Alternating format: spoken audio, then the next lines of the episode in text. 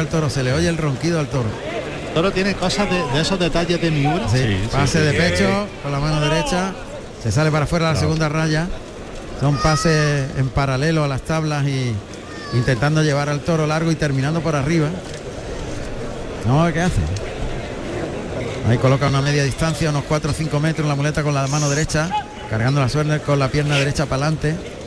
Le pega el primer derechazo en línea recta y a media altura y se separa dos, tres pasitos, estirando la embestida en línea recta, componiendo ahí la figura en el cuarto derechazo. Toro que va andando con la cara alta y el pase de pecho. Lo- cuidado, cuidado, cuidado. Eh, claro. Se volvió el toro y se vino. Que el toro, el toro para adentro, yo el toro lo debería de sacar a los medios y le y, y tendría menos problemas. Y cuando no ve los engaños delante. Exactamente. Cuando ha visto al Claro. banderillero se ha ido por él. Cuando te ve- Lo ha hecho siempre. Y Cuando ahora- te ves desprotegido. Eso es. Y mira que él le ha hecho las cosas perfectas. No, no, lo ha tratado suave muy bien, pero. Ahí el toque por delante con la mano derecha a media altura y en la mano alta, llevándolo muy bien en línea recta y se queda más corto el toro. Le liga el tercer derechazo, entendiéndolo perfecto, muy templado Bien. el cuarto a media altura, el quinto. Muy cambia bien. por la espalda la muleta a la izquierda y se coloca el de cuidado, pecho, cuidado, cuidado. cuidado, cuidado. Pase de pecho con la mano izquierda. El toro entra andando. cuidado, ¿eh? cuidado, pero porque venía andandito, y venía mirándolo y viéndolo, ¿eh? Claro, claro, Y le venía- ha aguantado, le ha aguantado. eh. Le ha aguantado ese gazapeo Sí, que es muy ay, mosqueón. Hombre, en, en- en uno de Miura más todavía porque cuando si- viene gazapeando es porque ya él sabe dónde viene. Sí. Viene gazapeando y este encima viene sin humillar, viene con la cara Sí. a su altura natural. Incluso queriendo investir con el pitón de fuera. Muleta en la mano derecha, suena Manolete. Ahí el toque para adelante, lo engancha bien, bien delante. El primer derechazo, el segundo, muy derechito el cuerpo, acompañando con la cintura. El cuarto, ahí enroscadito, cambia la muleta a la izquierda y le pega ese ayuda por el lado izquierdo, pase de- del desprecio, se coloca el de pecho y el pase de pecho con la mano izquierda. Que bien está con el toro y yo creo que otra de las claves es no haberle dejado tocar nunca la Es muleta. importante, claro, claro, claro. Y que lo está tratando como si fuera toro bueno. Y eso que no lo humilla ni nada, pero le está, cada, cada viaje que pega el toro, él se lo está aprovechando Y y, componi- y componiéndole mucho eh, la figura. Muleta en la mano derecha. Ahí adelanta la, la pierna izquierda para adelante. Carga la suerte con la pierna derecha para adelante. Lo lleva ahí en el primer derechazo. Se relaja y se asientan los riñones. Le liga el tercero, gira el toro, le pega el cuarto, muy templado. Siempre la muleta a media altura, cambia la mano izquierda. Qué muletazo más bueno con la zurda. Y ese pase del desprecio. Cuidado que el toro se se la frenó en el pase de pecho. Se Por frenó. ahí no me gusta, en los pases de pecho siempre le ha venido igual. Pendiente al torero. Pero qué bien está con el toro. No, no, no, está queriendo y Está sacando un partido impensable en el principio. que no, el que no se le veía al toro. Está de, con la muleta a la altura de la cara del toro, pero, pero vertical el cuerpo. Eso, con torería, La mucha figura, torería, poniéndole pero mucha torería. con lo difícil que es encajar Hombre, la figura claro. a media Cuidado. altura. Con las dos rodillas en tierra según viene el toro. Pase de pecho con la mano derecha. Ahí, cuidado, cuidado que el toro entra andando. Ahí estirando el brazo, terminando por arriba, ya el toro se ha rajado. Ya el toro- Ya ha tirado la toalla. Trincherazo. Pase de la firma. Se coloca el de pecho. Y el pase de pecho. también le falta es raza. Porque pasa para allá para acá, pero sin raza, sin, sin entrega. Absolutamente. La prueba es que cuando se ha sentido podido, cuando él le ha apretado Claro. más, ha tirado la Y toalla. como se ha quedado con la, con la cara por ahí por arriba. Pero y- mira qué inteligencia la de Claro. Curro, que en cuanto que la ha visto ya, hacer ya, eso, se ha ya, ido por la ya- ya no tiene más. Matarlo y, y tiene la oreja en la mano. Absolutamente inteligente lo que ha hecho. Sí, ¿eh? sí. Todo lo que le ha hecho al toro, Curro ha sido de mucha Como inteligencia. le pegue un estoconazo, le va a cortar la. Sí, sí. Están la gente muy caliente. Se ayuda ahora con la espada de verdad ya, con la mano izquierda. Paso adelante, retrasada la muleta, vertical el cuerpo. Pasando al toro por uno y otro pitón ya para Que no pasa. meterle el brazo y estoquearlo. A ver qué pasa. La gente está pidiendo silencio para que se pueda concentrar Curro Díaz. Ha sido toda por el pitón derecho, ¿verdad? Todo, Sí, todo, todo. sí. Ahora ha intentado dos ahí ayudaditos, Pero no ha pasado el ha toro. visto que el toro no pasa. Suerte contraria. Ahí el costillar izquierdo del toro a las tablas del tendido 5, entre las rayas de picar. Apunta el morrillo, muleta atrás, la va a adelantar, ataca. Y estocada. Pues sí, señor. Pues lo ha matado muy bien también, delanterita. Casi entera. tendida, Está eh, sin puntilla el toro. El problema que tiene es que está tendida. Eh, pero está está muerto, todo está Está muerto. muerto, Ahí porque está muy delantera. Está delanterita, sí. Está muy delantera y ahí hay mucha efectividad. Ahí puede haber muerte. Sí, la va a ver. Verdad que está un poquito tendida, pero muy delantera y algo caída. Esa media. No, no, yo la veo. ah, Sí, medio, la ¿eh? ves, la ves en el Sí, centro. sí, sí, sí, sí. Pero- Yo la veo en medio. Al estar muy, muy de, muy delantera, hace más efecto. Sí. A la cuadrilla intentando mover al toro. Si estuviera un poquito más perpendicular, estaba ya Hombre, en el claro, suelo. entonces ya ahí ya estaría en el suelo. Vamos a ver. Está intentando la cuadrilla convencer ya- al toro para que se eche. No quiere moverse ya. Está en lo alto, maestro, sí. ¿Eh? Yo la veo en lo alto. Sí, Sí, sí. sí, sí. Está como, como se pintaba en los cuadros de Goya, en medio del cuello. Eh, eh, ¿Verdad? Sí, sí, sí. Y el toro está ya empezando a sentir la- el efecto. Aguantando ahí este último toro. De Miura. Hablabas de los cuadros de Goya. Tú fíjate que hace 75 años le dio aquí Miura. Y habría que hacer un, un recorrido ligero sobre qué ganaderías perviven todavía de que estuvieran entonces, eh, hace 75 años. Pocas. Y yo creo que las contaríamos con los dedos de una mano y nos, Sí. y nos sobraría algún dedo, ¿eh? No solamente Claro. ya en el plan de ganadería, sino en el plan de alguna empresa que llevara que lleve 75 años. Hay muy muy pocas. Quiero decir el mérito que tiene eso por parte de la familia Miura. Hombre, no son Hombre, claro. 75, son 175 los años que llevan. Como ganadero, claro. Es que antes llevaban 100 más. Sí, llevaban 100 Pero más. estos últimos 75 han sido especialmente delicados por muchos avatares. Sí.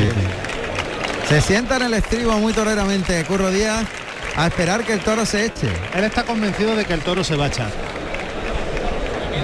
Quieren quitar la, la- la espada. Está con- Cuidado. Cuidado, Cuidado. Ha pasado delante de Curro Díaz. Uh, menos mal que Detrás que- del banderillero. Que ha ido detrás del banderillero de Juan Carlos García. si ¿eh? lo ve ahí si lo sentado, veis, lo que lo, lo estrella contra, entre las tablas, ¿eh? que estaba sentado y ha pasado por, del- por, el- por delante. por- pero al ladito, vamos. Mientras tanto, en Sanlúcar, el indulto nuestro de cada día, de un novillo de chamaco por parte de José Antonio Valencia. Ah, pues esa televisada por Canal Sur. exactamente. La novillada. Canal Sur Televisión que ayer televisó la final, ¿no? la final. éxito tremendo. De. Villacarrillo, aquí al lado. cerquita. de los cuatro chiquillos de... Sí, eh, ah, están dando mucho que hablar. Acertó con el verduguillo A la, primera. Pues también le van a pedir la oreja. va- le va a cortar la oreja, sí. Ahí va hasta los medios para recibir la ovación. La gente empieza, empieza a a, sacar los pañuelos. Yo creo que se la van a dar claramente. Sí. A ver qué pasa. Ahora y sale el tiro de, de caballos de arrastre. Y el público está pidiendo Ay, con cada vez mayor intensidad el premio para Curro Díaz, que le abriría la puerta grande. Cortó una oreja en el tercer toro. Y otra cosa que me parece muy positiva es la duración del espectáculo. Dos horas y ocho minutos. Y ocho minutos. Muy lejos de esas tres horas que, ahora nos tenemos bien. que aguantar día sí día también y que yo creo que son inasumibles Oreja. en el siglo XXI. oreja. Muy bien. Oreja para Curro Díaz. Estaba claro que se le iban a dar. Fuerte grande. Pues empate entre los dos. Sí, Puerta señor. grande para Rafaelillo, oreja y oreja. Puerta grande para Curro Díaz, oreja y oreja. Francisco Díaz Flores, Curro Díaz, nacido en Linares, Jaén, el 20 de mayo del año 1974.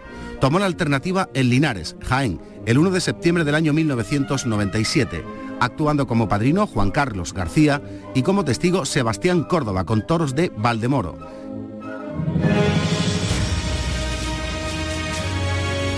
Siete y cuarto de la tarde. El torero es trasladado a la enfermería. Va tan pálido que el cronista Caíto escribe, Manolete ya se ha muerto. Muerto está, que yo lo vi. Cuando Manolete lo coge el toro, lo primero que se observa es que hay una hemorragia grandísima y las asistencias, las cuadrillas, Guillermo, el mozo de espadas, es el primero que le tapona la herida.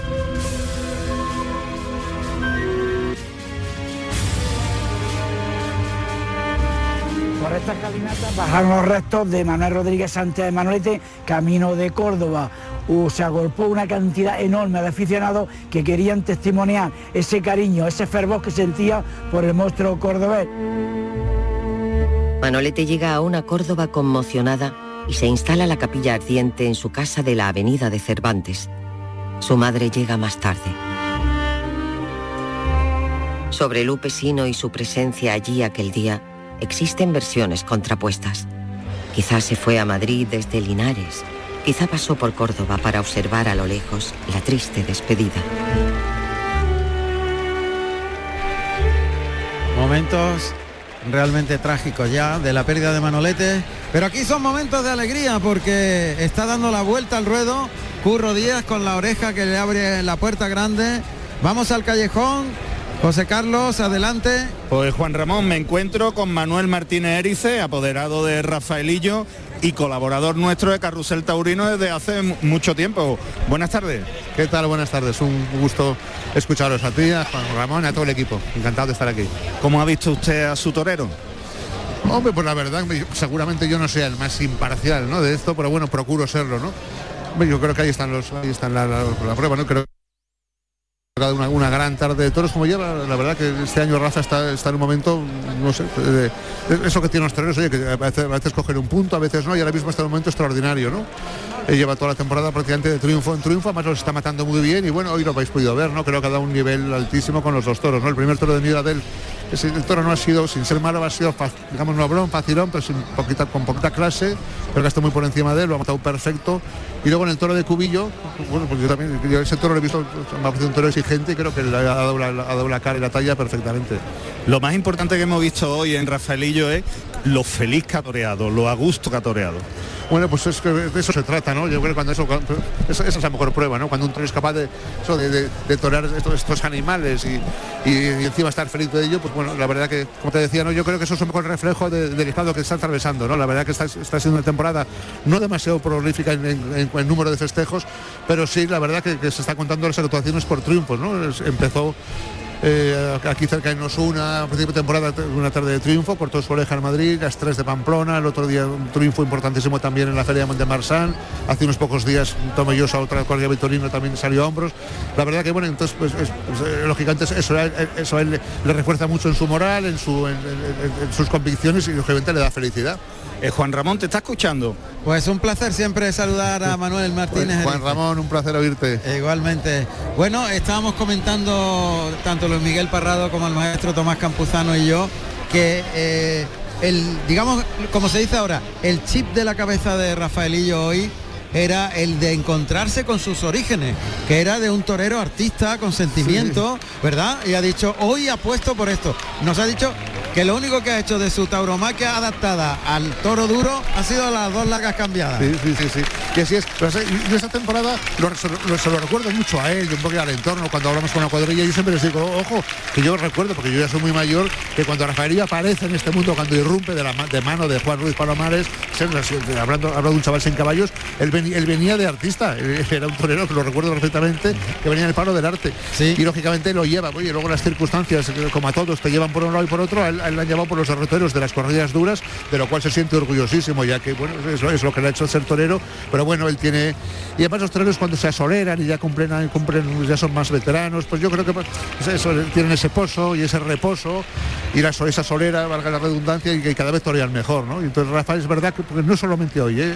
por ejemplo, igual hace, hace, antes ayer en Tobillosa fue lo mismo, está sacando otra vez un poco ese palo de artista eso que le gusta. Claro, y además curiosamente sorprende al público positivamente claro. porque ven unas versiones diferentes de un torerazo tremendo como es Rafaelillo. Sí, seguramente la gente pues espera ver eso, pues el torero aguerrido es el de eso, el de, el de siempre el de a, a, a, sangre y fuego, el de a revienta calderas, el de agar, me, me, agarro el pitón, en fin. Pero bueno, la verdad que también este, este invierno lo hablamos, ¿no? Yo, yo, yo, me acuerdo que lo hablaba con él y le comentaba eso, que él tiene un poco que profundizar ya en esa otra línea, eso y tratando de buscar pues un, ese, ese, punto de maestro, un poco ya de maestro que, no, que, los toreros ya con esta edad, ¿no? Claro. Muy bien, Manuel, muchas gracias. Nada, como siempre, un placer estar con vosotros. Gracias. Un abrazo. Buena. Hasta luego. Muchísimas gracias. Bueno, se va Morante, que saluda ahora al presidente y la bronca es monumental. Pero es que no ha tenido opciones. No ha tenido. Los no dos toros opciones. de Miura no, no le han valido para nada. Es que han topado, han pegado saltos delante no, y se le han parado, se le han parado, no han tenido recorrido y lo único que eran defenderse, ¿no? Y en bronca de y la él lo tenía claro. En la bronca de la desilusión. Exactamente, están desilusionados porque es lógico, porque querían ver a Morante, como lo hemos visto muchas tardes, toreando muy bien, pero hoy cuando no hay enemigos, cuando no hay toro, pues no se puede. Pues ahí va Morante, que va muy digno con el capote de paseo en el antebrazo izquierdo. Y ahí le entregan a Chiquillo para salir con el Chiquillo. Y Morante que ni se inmuta como debe ser. Claro, es lógico, Morante Se marcha de la plaza. sabe que no ha podido desarrollar hoy nada. No, es, su- es de que no, no, ha tenido ninguna opción. Y ahora se llevan en hombros a los dos triunfadores, Rafaelillo y Curro Díaz, que han empatado a trofeos. Y que además son muy amigos entre ellos. O sea que. Sí, hombre. Y los dos de la tierra, que lo bueno, lo bonito, ¿no? Que, Exactamente. porque los dos, quiera o no, han venido mucha gente a verlo, ¿no? Ahí con la banda de música tocando de fondo y los capitalistas que llevan en hombro a los dos toreros. Ah, dando una vuelta al ruedo, dando una vuelta al ruedo. Y la gente que no se va, ¿eh? Claro, la gente ahora están disfrutando de, de lo último del espectáculo. Ya hasta el año que viene. Sí, si Dios quiere y que Ahí van, felices, contentos, triunfadores los dos. están los dos felices, riéndose y, y bromeando entre ellos. Bueno, eso es bonito. Eso, eso es que, que hay muy buena armonía entre ellos. Bueno, pues va finalizando el festejo a lo grande y la feria también. La feria de Linares que este año pues ha tenido el doblete de, de Morante porque Roca Rey no pudo venir en el día de ayer y quedó en un mano a mano entre Manzanares y Morante con la el acontecimiento de Diego Ventura por delante que cortó cuatro orejas y un rabo, casi nada. Y aquí esta corrida, pues el triunfo de Curro Díaz y de Rafaelillo, mientras que el chavalillo que ha dado la vuelta al ruedo con, Sí, está pegando- está pegando Anda. lance aquí, revolera y todo del mundo. Y ahí va, por la puerta grande los dos toreros.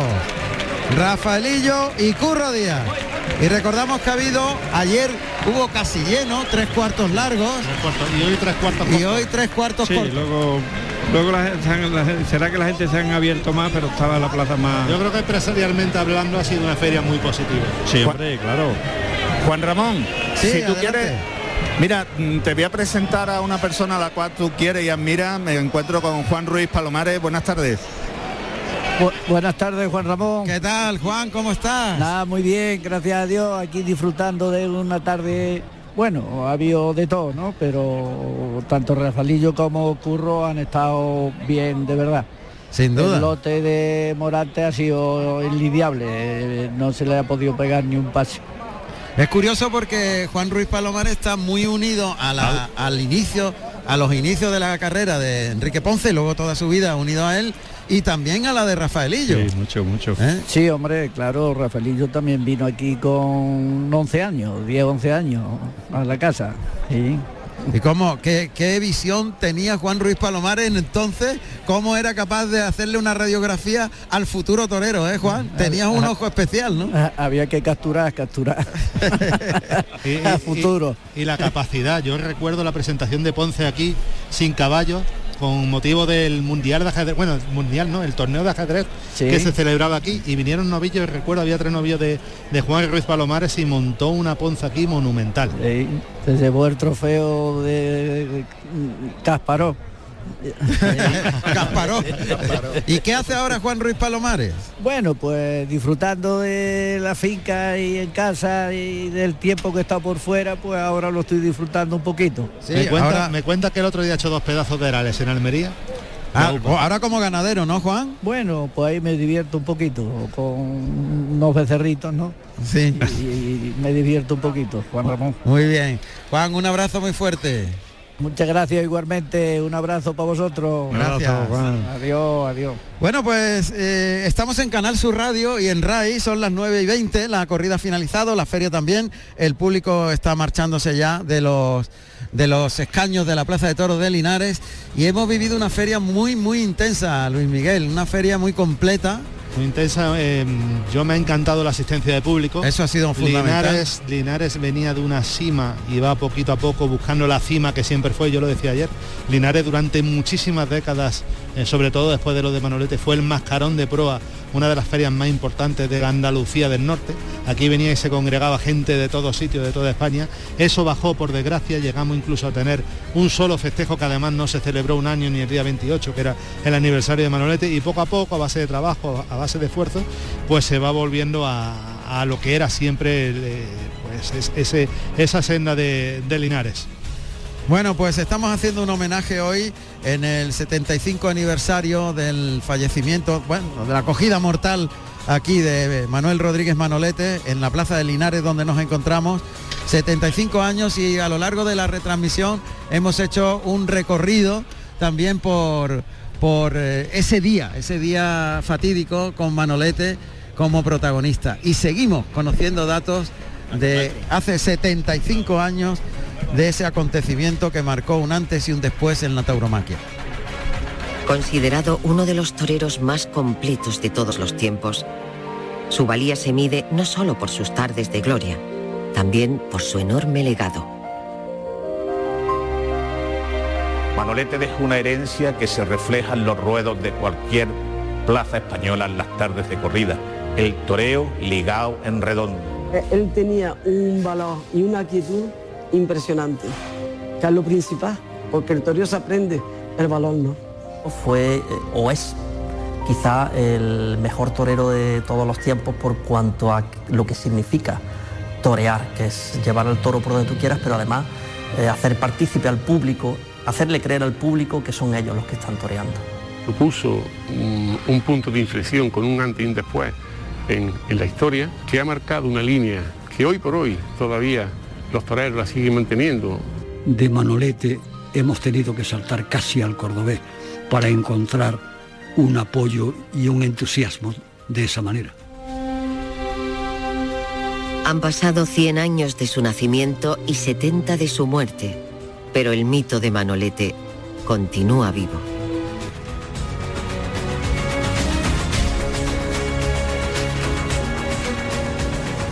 El mito de Manolete. Es curioso, maestro Tomás Campuzano, cómo la figura de un torero ha ido eh, perviviendo durante los años y años y años y se ha ido renovando porque cada vez se han ido conociendo más cosas de la historia de un hombre que no solamente fue en aquel momento cuando la tauromaquia era lo más importante eh, que había eh, como expresión cultural en nuestro país, no solamente cambió la tauromaquia, sino cambió gustos y formas.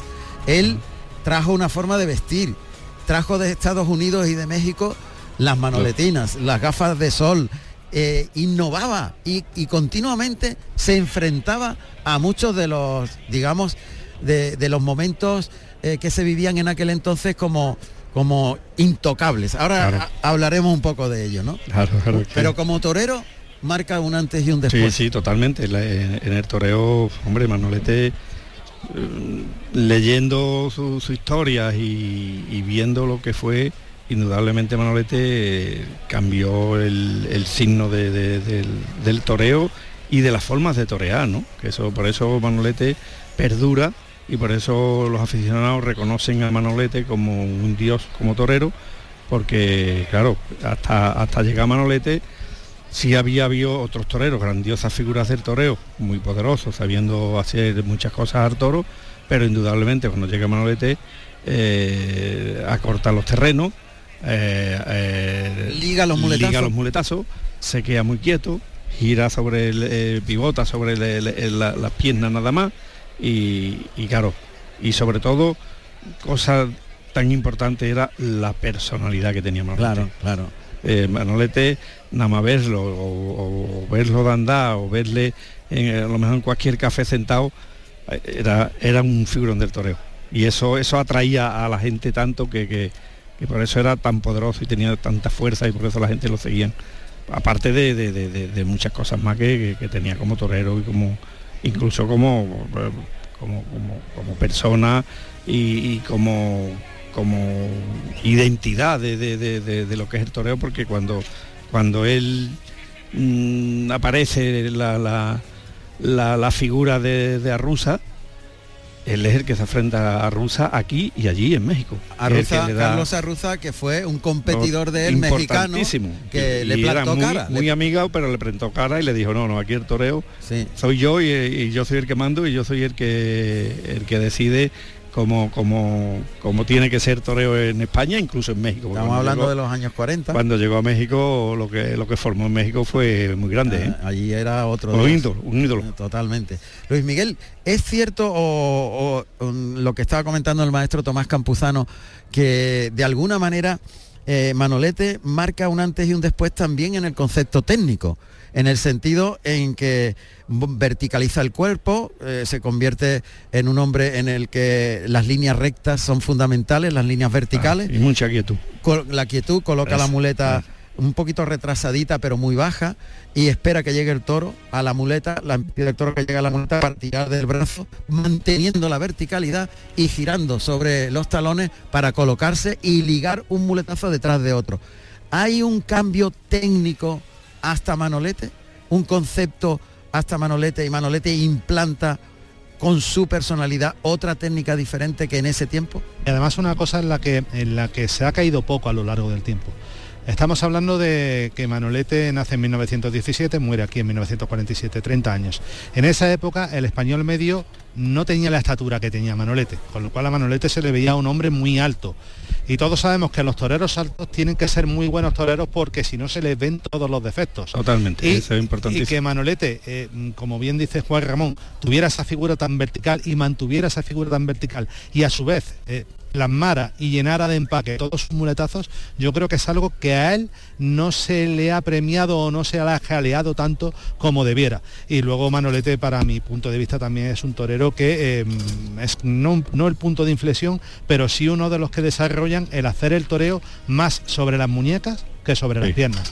En fin, que, volvemos a lo mismo, mismo que, capote, ¿no? que, hace, que hace 75 años hoy y todavía estamos hablando de él. Exactamente. Todavía lo recordamos y esa forma, esa forma de, parar los toros con el, con el capote, con con medio capote por el suelo. nada más, es el toreo que se hace hoy en día. Y teniendo en cuenta que también ahora estamos hablando para aficionados que son de viejo cuño, pero también para aficionados nuevos. El toro de 1900 de la década de los 40, el toro de la posguerra no tiene absolutamente nada que ver con el toro de ahora. Ah, lógico, es un toro que tiene otro desarrollo, era tiempos en los que, hombres, imagínate, si en la posguerra la gente pasaba hambre, el ganado no te quiero contar, se le llaman toros con 7, con 8 años, con 9 años, etcétera, etcétera, etcétera. Entonces también adaptarse y hacérselo a ese tipo de toro que estaba muchísimo menos definido que el toro de la actualidad tiene un mérito absolutamente increíble. Por eso marco época. Sin duda. Tenemos La gente otra. Se habrá preguntado muchas veces por qué un torero tan grande se muere así, sin, sin saber por qué. Y además fue el mejor embajador que tuvo Córdoba en esa época, incluso hoy. Que era una gran persona en todos los sentidos, en todo. Como familia, como torero y como amigo. Era un gran hombre y Dios lo tiene en su gloria, estoy segura de ello.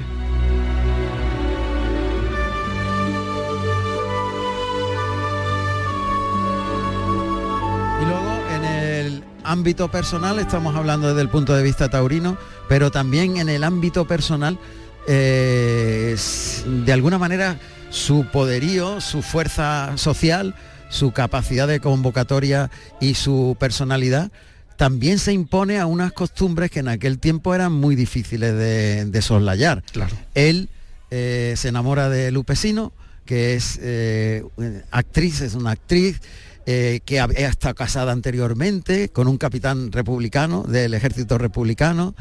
Y Imagínate lo que, era, lo que era eso entonces. Es que ahora lo que, yo lo que eso en, el año, en los años 40, hablando, eso lo vemos con finalizada la, eso guerra. lo vemos con la perspectiva actual y, claro, es, y es de no pasa nada. No, Pero entonces, entonces madre mía, hacer eso era un antisistema. era un antisistema total, pero un antisistema mm, al contrario de lo que se ha dicho de él, era un hombre muy demócrata, muy avanzado a su tiempo, era un hombre con, con una personalidad. Pero hablo de antisistema a la hora de oponerse a las normas sociales marcadas de entonces. Sí. Pues espérate que tenemos un corte que habla de ello, de Lupesino. Y cuando Mira, ya se lo vamos a oír. Le dijo, ya puede usted pasar a ver a. También dicen que, que si evitamos, evitamos el que se casara en artículo muerte, y nadie habló de artículo muerte, ni nadie, ni nadie inclusive pensaba que se iba a morir. Pero yo te digo una cosa, yo conociendo a Álvaro Domé, creo firmemente que él, que Álvaro Domén lo hubiera dejado entrar, inclusive con toda la gravedad si él hubiera dicho, Álvaro, si viene Lupe, que entre. 3 y 5 de la madrugada. El doctor Luis Jiménez Guinea, cirujano jefe de las ventas, llega a Linares y se pone al mando. Y entonces cuando deciden que como no le van a operar ni lo van a trasladar, que un poco para, para restablecer un poco sus constantes vitales y ponerlo eso, pone el, el famoso plasma. Y ahí ya es cuando empieza la catástrofe. Ese plasma también se utiliza para los heridos de eh, la explosión de Cádiz. Era un plasma en mal estado, sobrante de la Segunda Guerra Mundial al parecer, y que procedía al parecer también de, de Noruega. Yo no vi el plasma, yo estaba allí, yo no me retiré de él. Y Álvaro Domé también estaba. Yo la pedí, yo la pedí que le hicieran una transfusión, porque veía que, que poco a poco se estaba desangrando, ¿no? Y no, no lo admitió. De modo que a partir de entonces ya no hablemos de plasma ni hablemos de nada porque él no admitía transfusión ya. El destino se muestra en toda su crueldad. Aquella explosión de Cádiz, a la que Manolete se había brindado para socorrer a los damnificados, reaparece en su vida de forma insólita. Ese plasma lo que le estaba en malas condiciones y lo que de- desarrolló fue una reacción anafiláctica y como consecuencia de esa reacción anafiláctica en un organismo muy, muy, muy debilitado, previamente por cómo él estaba físicamente y posteriormente por la grandísima hemorragia que tuvo, el shock hipovolémico, cuando le mete eso tiene una reacción anafiláctica brutal mm, y, se- choca y se muere, vamos. Manolete pues dice las famosas palabras de don Luis Noveo y, y muere a las 5 y 7 de, de la madrugada del 28 al 29, o sea, del 29 de, de agosto.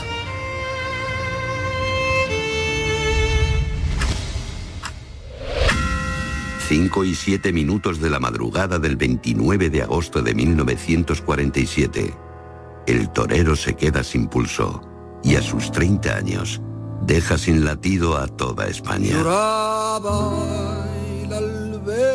Pero él muere, qué cosa más bonita, él muere con la mano, en una mano con la Virgen de los Dolores y el Caído, unas estampas que tenía, que él llevaba siempre cuando toreaba, antes de salir a la plaza rezaba, y en otra con su madre. Hay personas que marcan su tiempo y marcan el tiempo de los demás. Y Manolete marcó el tiempo de, los demás. Manolete, como dijo Sánchez Dragó, fue la última víctima de la guerra civil. A partir de él podemos hablar de que se acaba también la posguerra y empieza una nueva época. Con Manolete se perdió al torero de la posguerra en España. Fue una pena que se perdiera a esta figura del toreo. Aquella tarde el mundo del toreo perdió un dios, eso segurísimo. Yo cuando pienso en Manolete, cuando recuerdo a Manolete, cuando le rezo a Manolete, me siento de alguna manera un poco herido porque lamento mucho que Manolete, siendo lo más grande que ha dado al toreo, desapareciera de esa manera. El momento de su adiós sigue muy vivo en el recuerdo. Un sentimiento de duelo al que han contribuido las sobrecogedoras fotografías de la acogida y de su lecho de muerte, rodeado de las personas que formaron parte de su vida. Ahora ya sí, también con Lupe Sino. Bueno, pues eh, esta historia realmente increíble de la vida de Impactante. un monstruo como Manolete. Os vamos a dejar con, con un, un resumen de lo que fue esa vida y esa vivencia con Lupe Sino eh, y Carmen Esteban, que escribió un libro, El, el, el Sino, el, el Sino Lupe, de, el Sino de Manolete. Lupe, el Sino de Manolete, en el que se cuenta esta historia de una forma muy particular. Esto lo realizamos en el año 16, es una de las joyas de Carrusel Taurino, es una elaboración maravillosa que vais a disfrutar y desde aquí, desde la Plaza de Toros de Linares, este equipo ya se despide dejándoos con ese homenaje que estamos haciendo en el 75 aniversario de la acogida mortal de Manolete por el toro islero de Miura. Algo que hemos vivido hoy aquí, donde estábamos, nos encontramos justamente en la meseta de Toriles, por donde sale y por donde salió el toro islero, aquí en Linares. Y todo este equipo os agradece profundamente eh, vuestra, vuestro cariño y vuestra acogida siempre a lo que os proponemos como parte de la historia de, nuestro país, de nuestra historia cultural, como es la tauromaquia.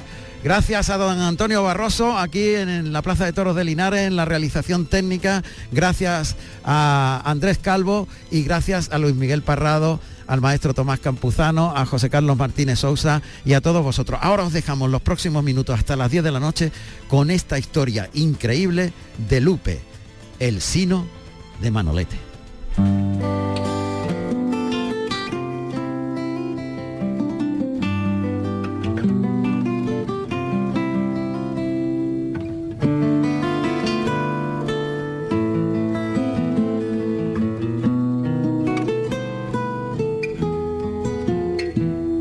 Academia de Corte y Confección, sabañones, aceite de ricino, gasógeno, zapatos topolino, el género dentro por la calor. Para primores, galerías piquer para la inclusa niños con anginas, para la tisis caldo de gallina, para las extranjeras Luis Miguel, para el socio del limpia un carajillo,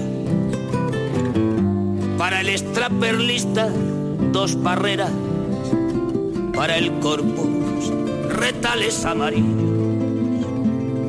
Que aclaren el morado de las banderas. Tercer año triunfa con brillantina. Los señoritos cierran al azar y en un barquito Miguel de Molina se embarca caminito de ultramar.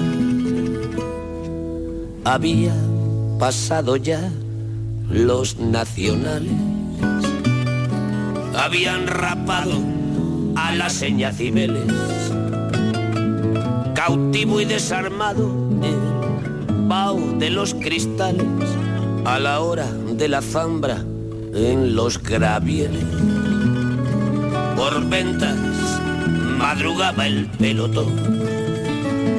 Al día siguiente hablaban los papeles de Celia, de Pema y del Bayo.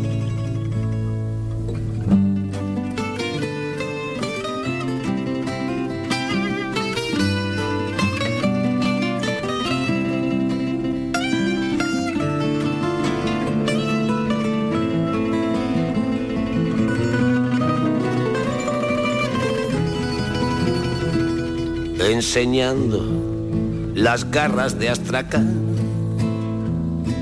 reclinada en la barra de chicote. La bien paga derrite con su escote la crema de la intelectualidad. Permane con rodete evapero. Parfetamu, Rebeca Marino.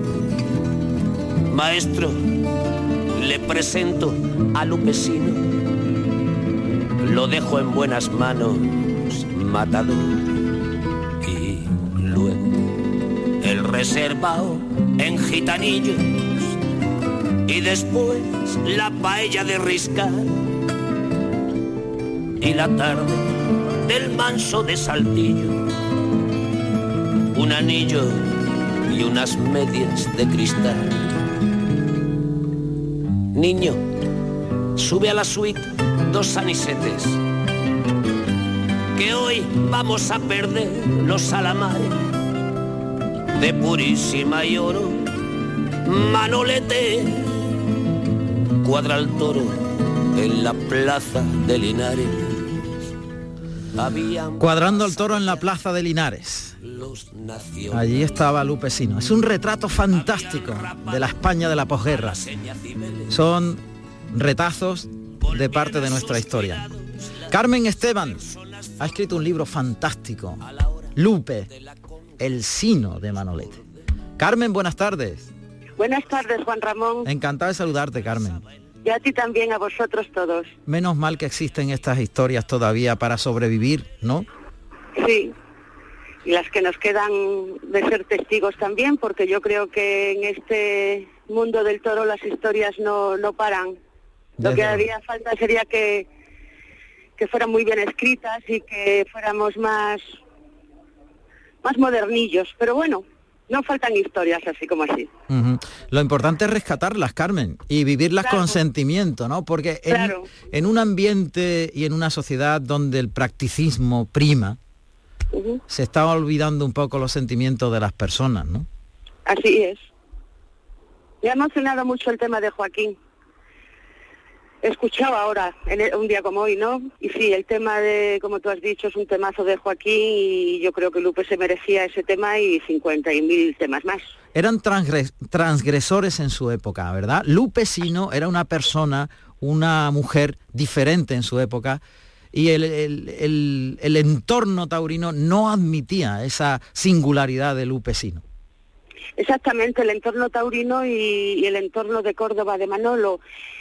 Eh, efectivamente, fueron dos, dos transgresores. Y fíjate, yo venía pensando cuando he, he hecho el viaje que tenía que hab- hablar con vosotros, y como yo pienso mucho en Manolete, y me he dado cuenta que fue hasta un vanguardista vistiendo. Mm, Voy a dar el concepto, es como si ahora un torero vistiera como Johnny Depp, eh, que va vestido a, a lo a los Sittel, no sé cómo se llama esa moda, a lo no sé cuánto. Sí. Bueno, pues él rompió también mm, todas las formas de vestir. Yo tengo, bueno, en el libro mío sale una foto que está en, la- en San Sebastián y tiene puesto una sudadera, que en aquel momento era una cosa verdaderamente excepcional. Puso de moda las gafas, eh, en fin, fue, fue una personalidad, para mí la, la personalidad más importante del siglo XX español. Pero, sin embargo, eh, su soledad con el toro era el único refugio, porque eh, esa historia de amor con Lupe Sino estaba perseguida por todo el entorno. por todo el entorno y, por- y en Madrid pues tampoco porque no deje- fueron dos chicos, te- tenían la misma edad, ambos nacieron en el año 17, Lupe eh, nació tres meses antes, entonces no solo por el entorno de Manolete, sino por, por, eh, por, por la sociedad eh, eh, en, en sí. eh, ponerse dos chicos veinteañeros a vivir juntos cuando ambos tenían 25 años en la casa de ella, porque Manolete no le puso piso como otros señores, pues tenían relaciones extramatrimoniales, ¿eh? entonces pues, ponían a la querida un, un- un piso a la querindonga, no, Manolo eh, no dejó nunca su habitación 220 del Hotel Victoria, la utilizó como despacho seguramente para protegerla a ella y él tener un sitio eh, simbólico. Pero desde luego vivieron juntos como cualquier pareja de hoy hace 64 años. Ujú. Es una historia de amor singular, eh, pero Manolete no era feliz cuando, cuando todo el mundo trataba de ponerle zancadillas a su ilusión y a sus sentimientos y demonizaban a Lupe. Hombre, por Dios, claro, es que Lupe representaba todo lo, todo lo, todo lo malo. Hay que situar, mm, que seguramente nos está oyendo gente muy joven que puede tener hoy 30 años, yo tengo muchos más, eh, y no puede mm, mm, imaginar lo que fue lo que fue la época de Franco y sobre todo en posguerra, porque luego las cosas van avanzando, pero bueno.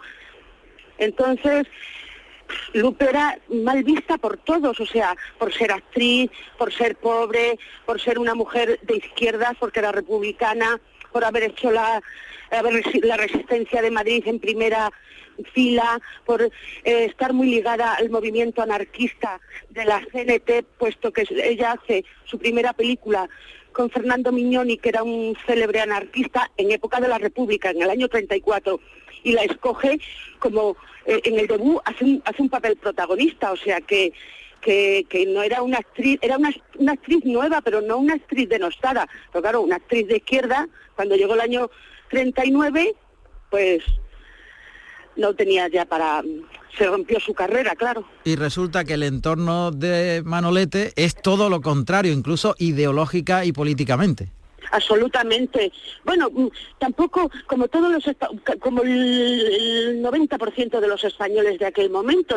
Además una madre que fue una leona, porque ahí doña Angustia, aunque fue una madre muy represora, fue un tipo de de Bernarda Alba terrible esta mujer, con mucho carácter, suele ver sus fotos, era la gran matriarca, una mujer que se casa con dos toreros, que fallecen los dos muy jóvenes, se pone a reprimir. Y hay una frase en mi libro que, que- que está documentada a pie de página que le dice, si, prete- eh, si pretendes hacer, eh, casarte con esa mujer y crear una, fa- con esa lagarta, Con esa lagarta. una- sí, muy de la época. Y, cre- y crear una familia, te, te tengo que decir que me han dicho que la operaron y la dejaron hueca. Eso se lo dijo eh, doña Angustia en San Sebastián, en Villairu, el, el del año 47, cu- la última vez que ve, que ve a su hijo. Qué porque ya iba el camino de Linares. Así que fíjate con qué puyazo se fue para Linares. Afectivo. Claro, iba ya, ese hombre vivía una angustia permanente entre Manuel Rodríguez, entre Manuel Rodríguez y Manolete. Sí, sí, sí. Había dos personalidades en esa persona. Sí. Manuel Rodríguez, que quería ser Manuel Rodríguez con Lupe Sino, y Manolete, que era Claro. el mito. Claro, porque lo que no hay que dudar tampoco es que es que Manolo quería a su madre, como no la va a querer, si además mm, fue la primera que se dio cuenta que su hijo había nacido en Kencle, que su hijo era un niño raro desde el principio, y cuando digo raro digo no común. ¿eh? Sí. Y, y claro, esa mujer pues le, le- lo llevó a un colegio, cosa que era de, de salesianos, cosa que en aquella época, o sea, que hizo su esfuerzo, eso siempre lo reconoció Manolete. Lo que Manolete le hubiera gustado es que fuera mm, sido aceptada Lupe como, eh, porque Manolete tiene una hermana que también vive amancebada con un señor, Sí. entonces Manolete le, le jodía mucho que su madre no reconociera en una hija lo mismo que Lupe. Y eso le amargaba bastante. La- lo que pasa es que Lupe era una mujer muy brava, muy con mucho carácter, una, una guerrillera urbana, una mujer muy luchadora desde niña. Y, y yo creo que, que si llega a casarse, pues las cosas hubieran, vamos, si no lo hubiera matado el islero, las cosas se hubieran arreglado. Pero es que además Doña Angustia, y eso está demostradísimo, por eso imponía cámara, tenía una red de chivatos que le contaban absolutamente todos los pasos de Manolo. Y Manolo no era, no era eh, un monje tibetano, ¿eh? Manolete fue un torero, pues como son los toreros y como son los hombres, de pegárselas muy fuerte en algún momento, y eso todo lo sabía Doña Angustia, pero vamos, al dedillo los chivatos de Córdoba, pues entonces se veía, mm, mm, o sea, no quería mm, interrumpir la relación con su madre ni con ella, entonces se vio entre dos amores y yo creo que eso es terrible, porque Manolete ad- adoraba a su madre.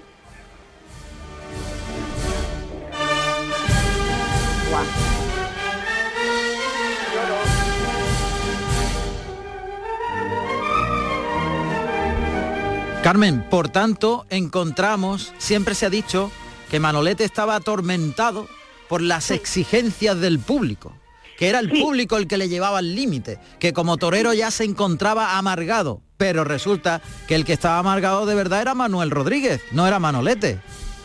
Sí, eh, bueno, estaban en ese eh, ya al final estaban amargados los dos porque los públicos, mm, los públicos tienen una facilidad impresionante para alzar, a alguien a, a la cumbre y cuando están en la cumbre no, no lo, sobre todo el público de toros, porque hay otros públicos en otras actividades artísticas, pues en la música clásica, la lírica, eso es diferente, pero en el toro nos gusta derribar al ídolo.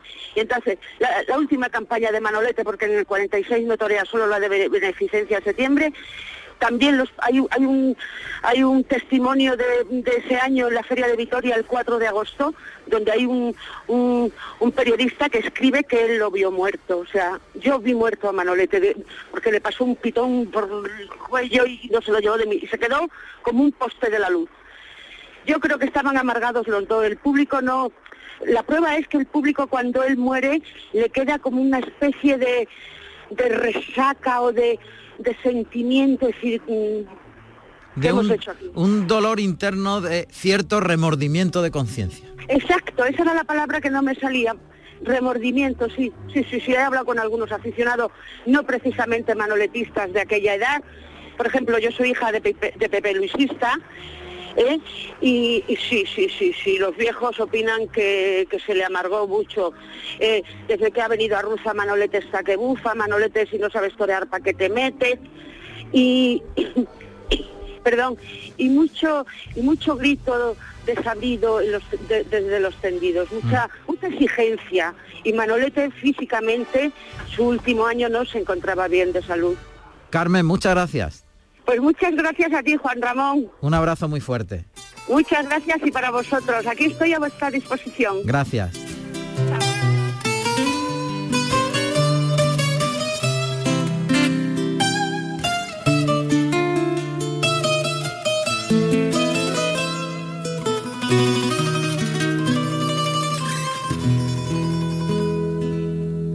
Academia de corte y confección.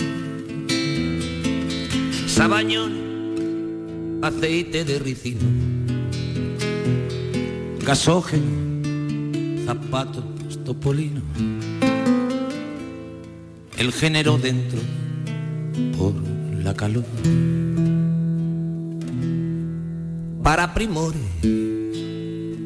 galerías pique. Para la inclusa, niños con angina. Para la tisis, caldo de gallina. Para la Ava Gardner, Luis Miguel. Para el socio del limpia, un carajillo. Para el extraperlista, dos barreras para el corpus, retales amarillos que aclaren el morado de la bandera. Tercer año triunfa con brillantina. Los señoritos cierran al azar y en un barquito Miguel de Molina se embarca caminito de ultramar. Habían pasado ya los nacionales. Habían rapado a la seña Tibel. Cautivo y desarmado el vaho de los cristales a la hora de la zambra. en los gravíes por ventas madrugaba el pelotón al día siguiente hablaban los papeles de Celia, de Millán y del Bayón.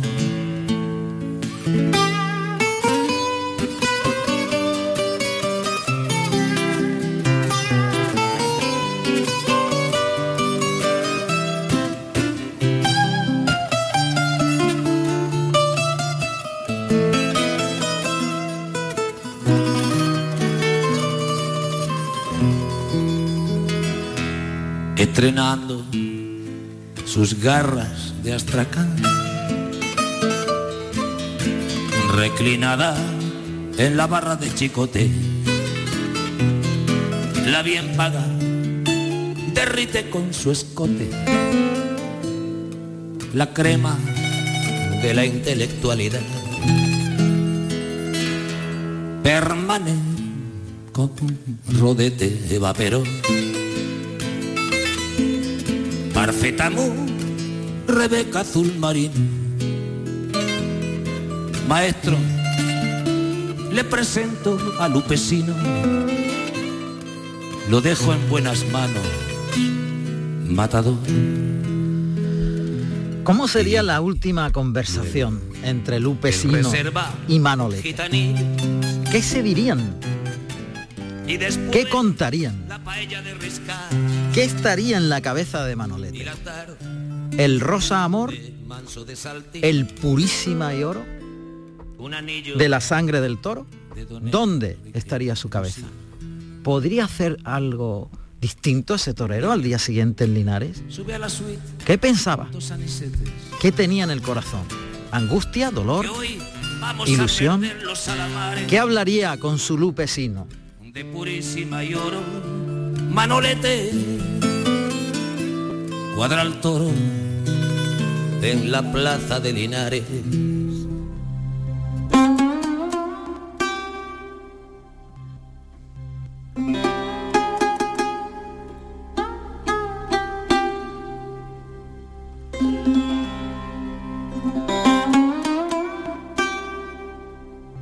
Lupe, mi amor, alguna gente del toro no entiende de amores ni de sentimientos.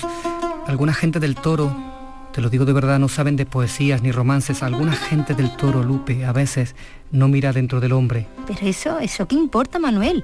Solo importamos tú y yo. Es tan fuerte esto que sentimos que esto va a superar todo lo que quieran intentar hacer con nosotros. Ya, pero también está el toro. Él no entiende de amores, pero sí percibe mi tristeza, mi amargura interna. Él no sabe de pasión. Él es todo pasión. Manuel, tú puedes con eso y con lo que quieras. Y si tú puedes con eso, tú puedes con ello. Pero ya, Lupe, no conocemos el destino. Cada vez que salgo al ruedo es una cita con la muerte, tú lo sabes bien. Yo estoy allí solo, solo contra todo y contra todos. Es muy duro, es muy duro de verdad, Lupe. Ya, pero es que tenemos que ser fuertes y tenemos que vivir con intensidad cada segundo de nuestra vida. ¿Qué importa antes? ¿Qué importa después? Lo único que importa ahora mismo es que estamos juntos. Te creo. Y realmente solo en el ruedo me dejan ser yo mismo. Con los toros me abstraigo de tantos pensamientos que me están asaltando constantemente. Con el toro soy libre. Pero detrás de la barrera siempre me espera la realidad del hombre que quieren que sea. Ya tienen su torero, ¿verdad? Quiero que me dejen ser Manuel Rodríguez. Y yo estaré contigo, con Manuel Rodríguez. En los peores momentos, y lo sabe, siempre voy a estar contigo, Manuel. Me reconforta saberlo. El amor y el toreo son, siempre lo he pensado, puro sentimiento. No sé qué hacer mañana en Linares, si vestirme de purísima y oro o de rosa. Mañana lo decidiré, si me inclino por el rosa amor o el purísima y sentimiento. Ya veremos qué pasa, mi amor. Mañana solo va a pasar una cosa, Manuel, que estaremos juntos eternamente, para siempre.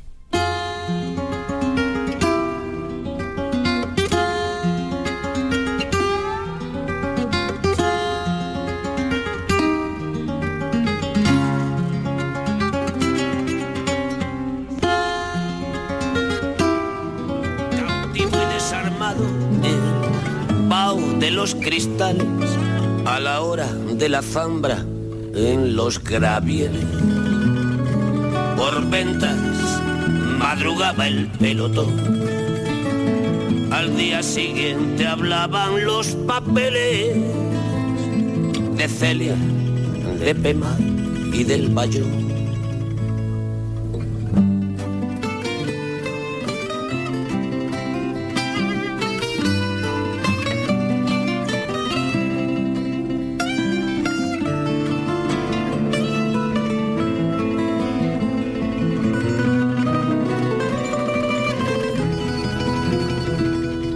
Enseñando las garras de Astracán, reclinada en la barra de chicote. La bien paga derrite con su escote la crema de la intelectualidad. Permane con rodete evapero. Parfetamú, Rebeca Marino Maestro, le presento a Lupesino. Lo dejo en buenas manos, matado. Y luego el reservado en gitanillos. Y después la paella de riscar. Y la tarde del manso de saltillo. Un anillo y unas medias de cristal. Niño, sube a la suite dos sanisetes, que hoy vamos a perder los salamares de purísima y oro. Manolete, cuadra el toro en la plaza de Linares.